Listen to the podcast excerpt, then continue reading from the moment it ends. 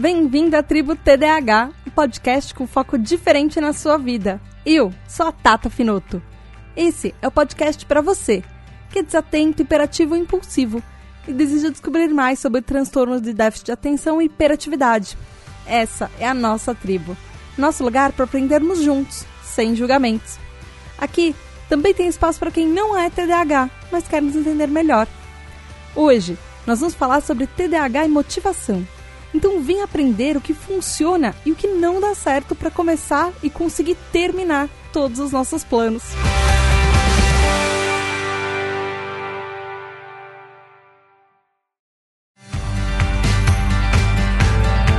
Olá, tribo! Tudo bem? Hoje eu trouxe um assunto bem curioso que tem muito a ver com o TDAH, que é motivação. Ninguém exatamente gosta de fazer tarefas chatas. Isso não é um perfil só do TDAH.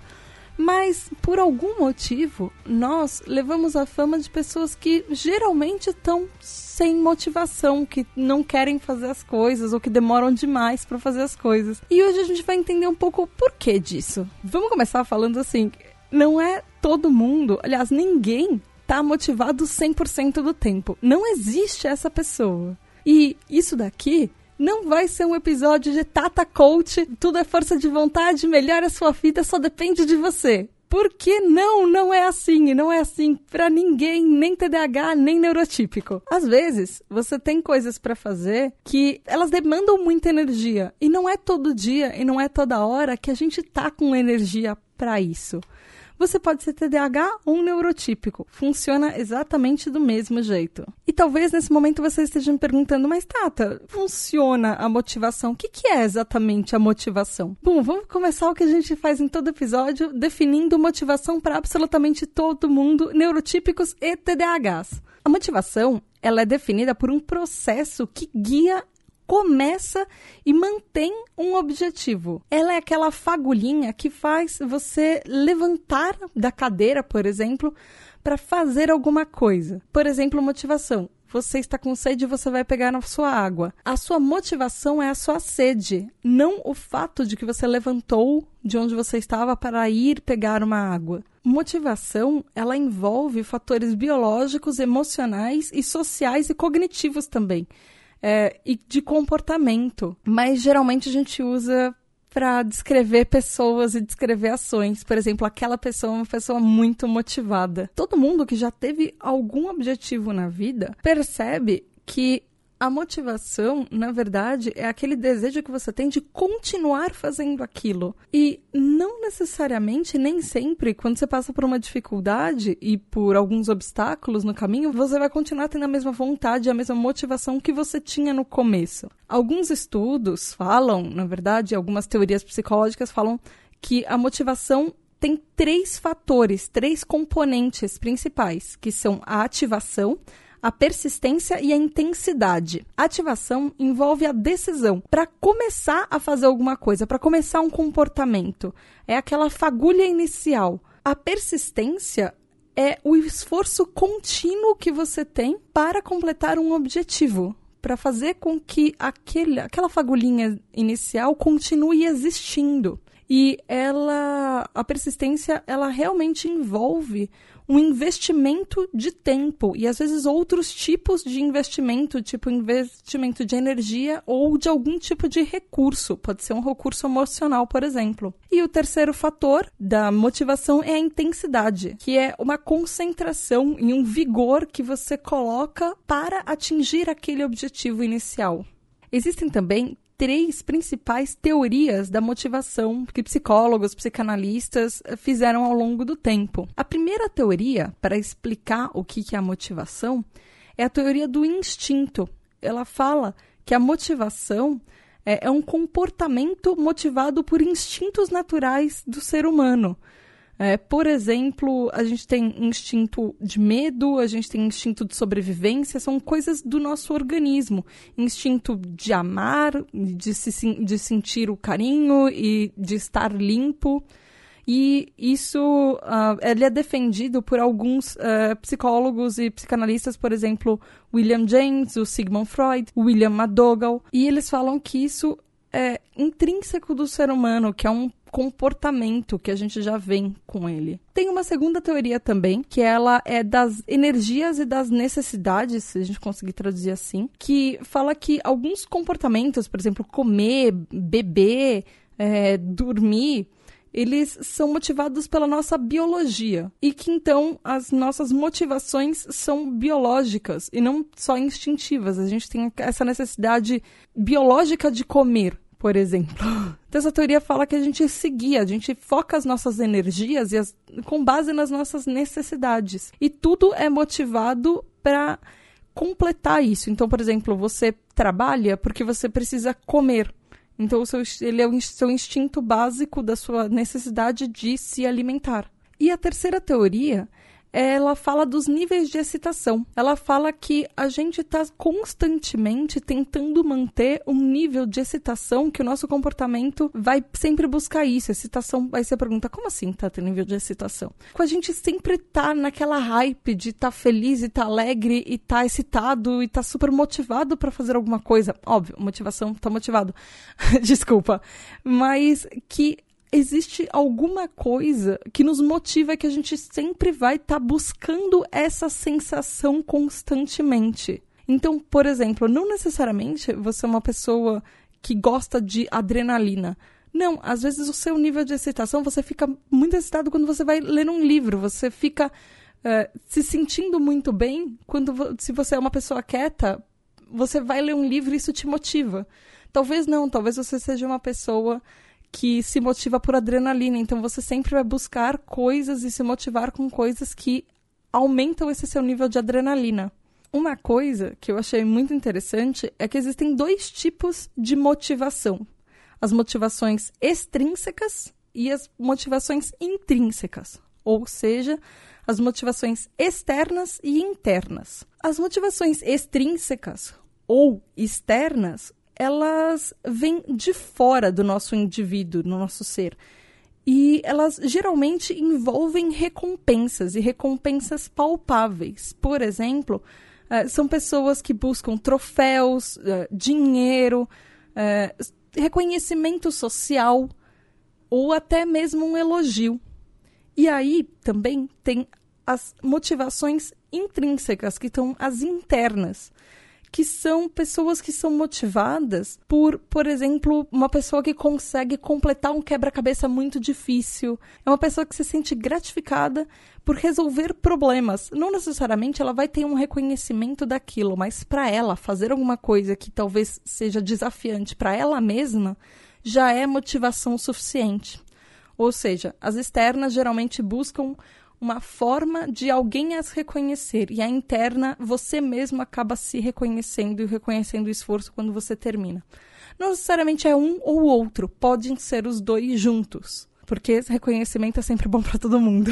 Inclusive, para explicar um pouquinho mais sobre esses tipos de motivação, eu achei um estudo muito legal. Ele é um estudo já meio antiguinho, que ele é de 1998 da Universidade de Columbia nos Estados Unidos. Ele é foi feito pela Claudia M. Mueller uh, e ele envolve seis estudos diferentes e no fim ela publicou com o nome de Praise for Intelligence Can Undermine Children's Motivation and Performance, que traduzindo seria alguma coisa do tipo que os elogios à inteligência podem prejudicar a motivação e o desempenho das crianças. Ela fez esse experimento com criancinhas da quinta série e ele é muito interessante. Ela fez assim, ela tinha vários tipos de quebra-cabeças e ela separou os quebra-cabeças em três níveis: os fáceis, os médios e os difíceis.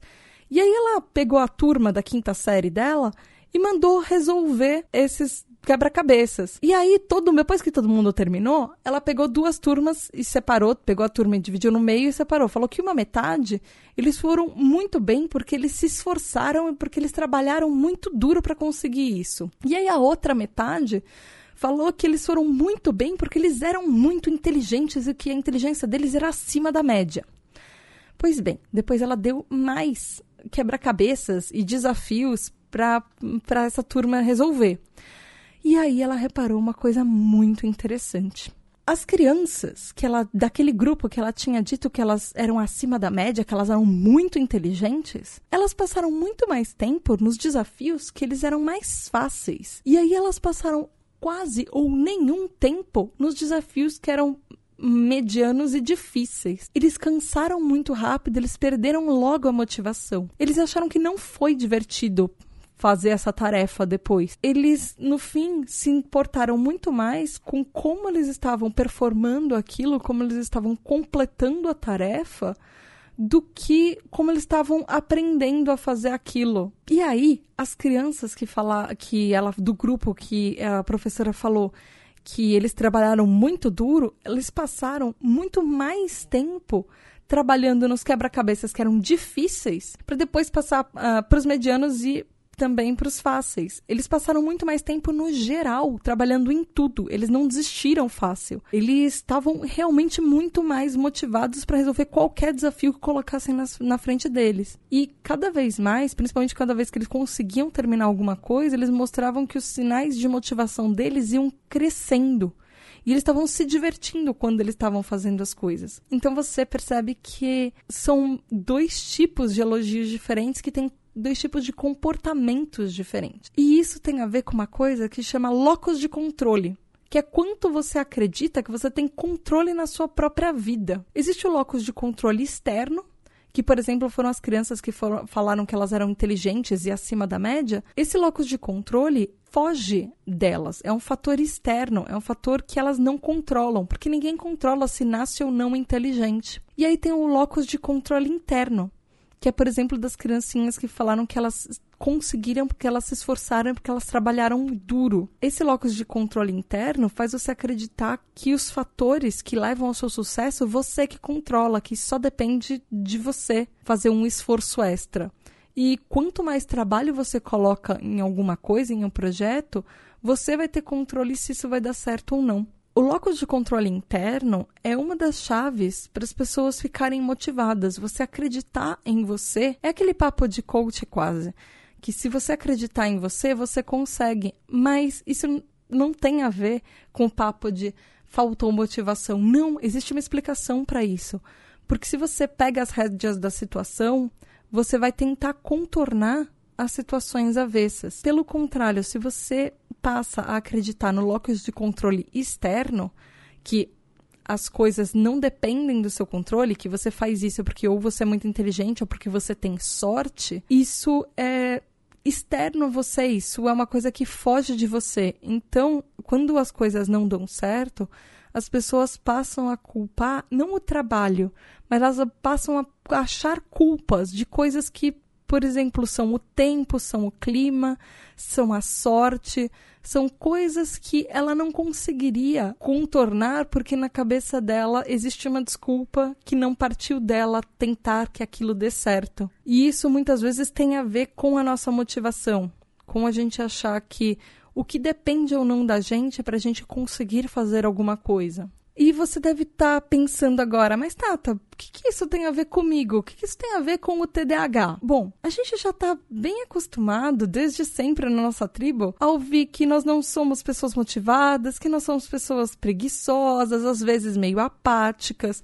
às vezes a gente não tenta o suficiente ou a gente não conseguiu porque a gente não se esforçou. Talvez você já tenha ouvido essa frase algumas vezes. Todos nós já ouvimos essas frases repetidamente de uma maneira ou de outra e com variações diferentes. O que acontece é que essa aparente falta de motivação do TDAH, que às vezes parece que a gente está imóvel, que a gente está desleixado, cada um desses rótulos, ele, além de ser muito injusto, porque não é assim que funciona, eles causam um mal para gente.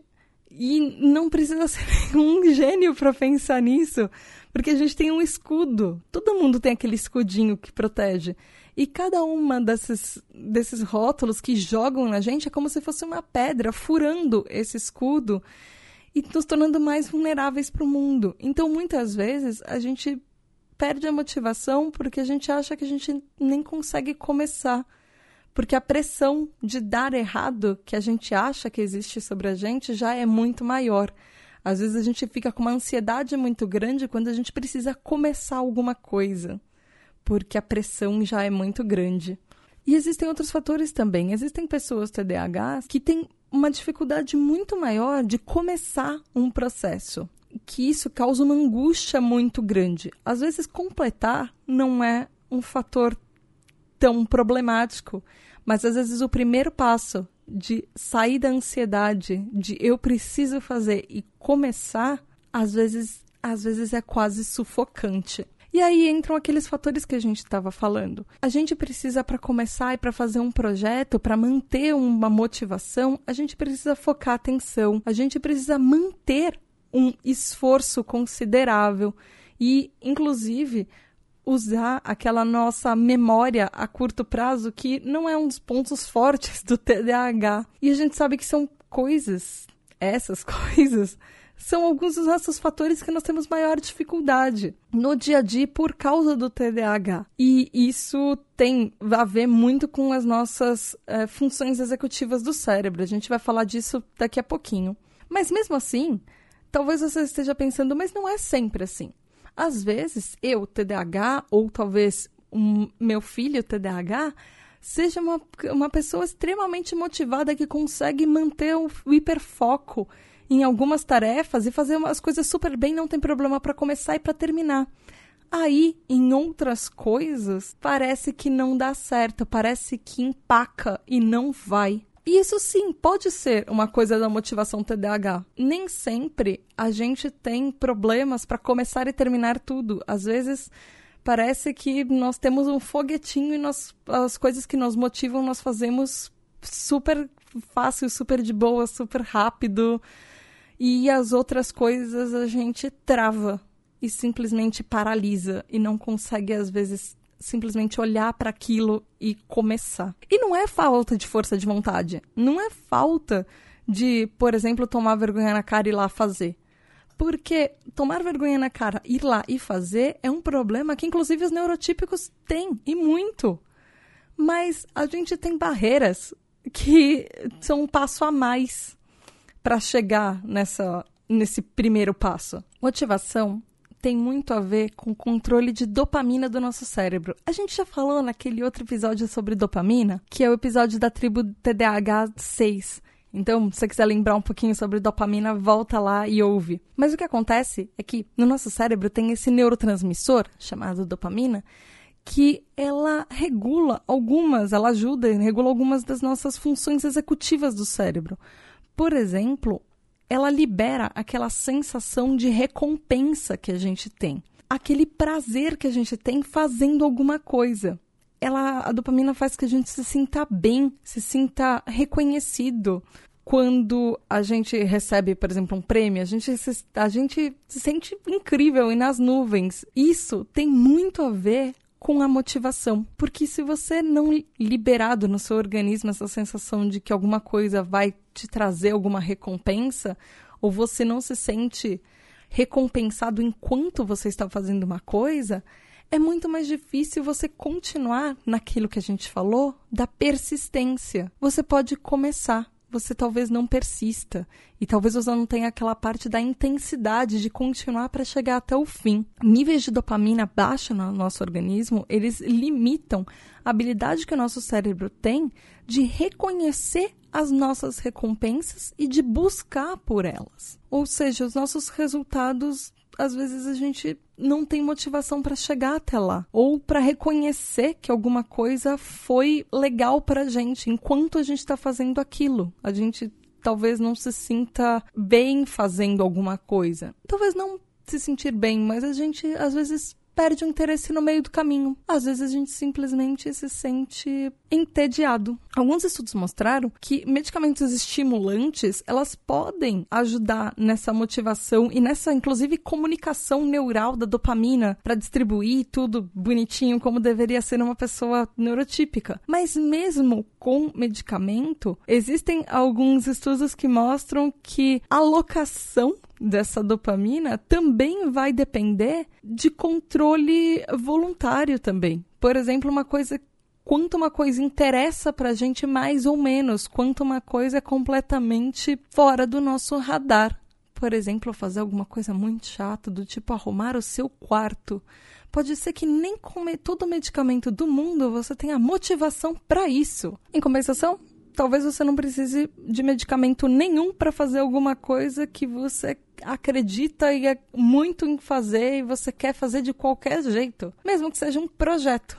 E isso, independente de medicação ou não, tem a ver com quanto o seu cérebro e o seu organismo, biologia, reconhece que aquilo vai ser uma atividade reconfortante ou não para você. E tem a ver com o nosso indivíduo. Eu, Tata, me motivo fazendo coisas que para algumas pessoas são extremamente entediantes. Por exemplo, ficar horas e horas e horas pesquisando lendo textos e estudos acadêmicos para fazer esse podcast. Para qualquer outra pessoa, depois da oitava hora de estudo, já teria caído no sono e falado desisto. Talvez você que está aí me ouvindo vai achar que fazer uma planilha de números seja a coisa mais incrível do mundo para você e eu não conseguiria nem começar ou qualquer outra coisa. Talvez você seja uma pessoa que adora. Talvez você seja uma pessoa que faz maratona e adora sair por aí correndo e não vê a hora de colocar um tênis de corrida e sair por aí fazendo vários percursos. Cada um tem um tipo de coisa que nos motiva. E todos nós, TDAHs, acabamos encontrando o que é aquilo. Algumas vezes, os nossos interesses, inclusive a alocação de dopamina no nosso cérebro, tem um pouco a ver com aquelas teorias psicanalíticas que a gente estava falando no comecinho do episódio sobre instinto. Às vezes a nossa motivação ela é alocada dependendo, por exemplo, de uma ansiedade ou de um medo. Por exemplo, a gente sabe que a gente é muito cobrado. Então, algumas pessoas se sentem motivadas não porque elas querem fazer alguma coisa, mas pelo contrário, porque elas não querem ouvir alguma coisa negativa porque elas não fizeram, ou porque elas acreditam que a consequência de não fazer aquilo, ou não fazer no prazo, ou não fazer direito, é muito maior do que se ela simplesmente deixar de fazer. É, vai ser muito maior do que ela talvez esteja disposta a aguentar. Seja assim, por uma antecipação de prazer ou uma antecipação de medo, algumas sensações no nosso cérebro, alguns instintos, eles liberam a dopamina. Seja para qualquer uma dessas duas motivações. E isso, essa descarga intensa faz com que o nosso cérebro acabe se motivando de alguma maneira. E se não tem nenhuma dessas descargas, nem para um lado nem para o outro, se a gente vai achar que se a gente não fizer ou se a gente não começar agora, meh, não vai ter muita coisa que nos ajude. Bom, tribo, o episódio vai ficar muito grande, então nós vamos parar por aqui por hoje. E daqui a 15 dias a gente volta com a segunda parte, falando um pouquinho mais sobre as nossas funções executivas do cérebro, é, falando um outro estudo que eu achei sobre a dopamina, a relação da dopamina no cérebro e também dicas, porque é óbvio a gente sempre termina os episódios com algumas dicas de como melhorar a motivação e, e superar o nosso TDAH ou achar estratégias que funcionem pra gente.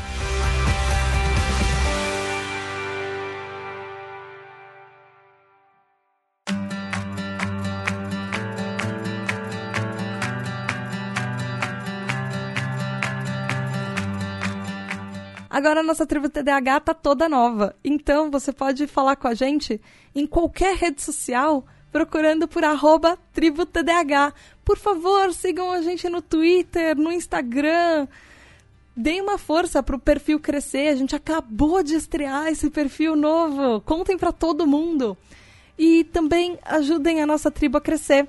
Nós fizemos um Apoia-se, que é uma campanha para fazer a tribo, que é uma campanha para fazer a tribo se pagar e também para a gente alcançar algumas metas e trazer coisas muito legais. Quem faz parte do Apoia-se são os nossos TDAH Hypers. E você também pode ser um TDAH Hyper. Com isso, você vai ter direito a um grupo secreto exclusivo, só de pessoas TDAHs que fazem parte da nossa tribo para discutir todos os episódios, discutir tudo que você quiser. Também você vai poder votar nos episódios. E quando a gente atingir metas, nós vamos fazer outros tipos de episódios, episódios extras, só com o pessoal da tribo participando. Também vão ter episódios que a gente vai entrevistar pessoas especialistas e séries mais complexas, por exemplo, como é que é TDAH focado em criança. Como é que é TDAH só para mulher? Como são, qual é ou qual, por exemplo, é a relação do TDAH e da depressão ou TDAH e bipolaridade. Se você sempre quis saber essas coisas, ajuda a gente, entra na nossa campanha, vire um TDAH Hyper e tenha direito a todas essas coisas. Os episódios vão ser para todo mundo, mas algumas das recompensas são exclusivas. Por exemplo, o grupo secreto vai ser só para os TDAH Hypers. Entra lá no apoia.se barra tribo TDAH. Também, se você preferir, tem o PicPay. picpay.me barra tribo TDAH. Ajuda a gente, por favor. E não esquece de seguir a gente em todas as redes sociais, arroba tribo TDAH. Beijo da Tata e até daqui a 15 dias, sempre na primeira e na terceira semana do mês. Tchau! Até a próxima falando de motivação.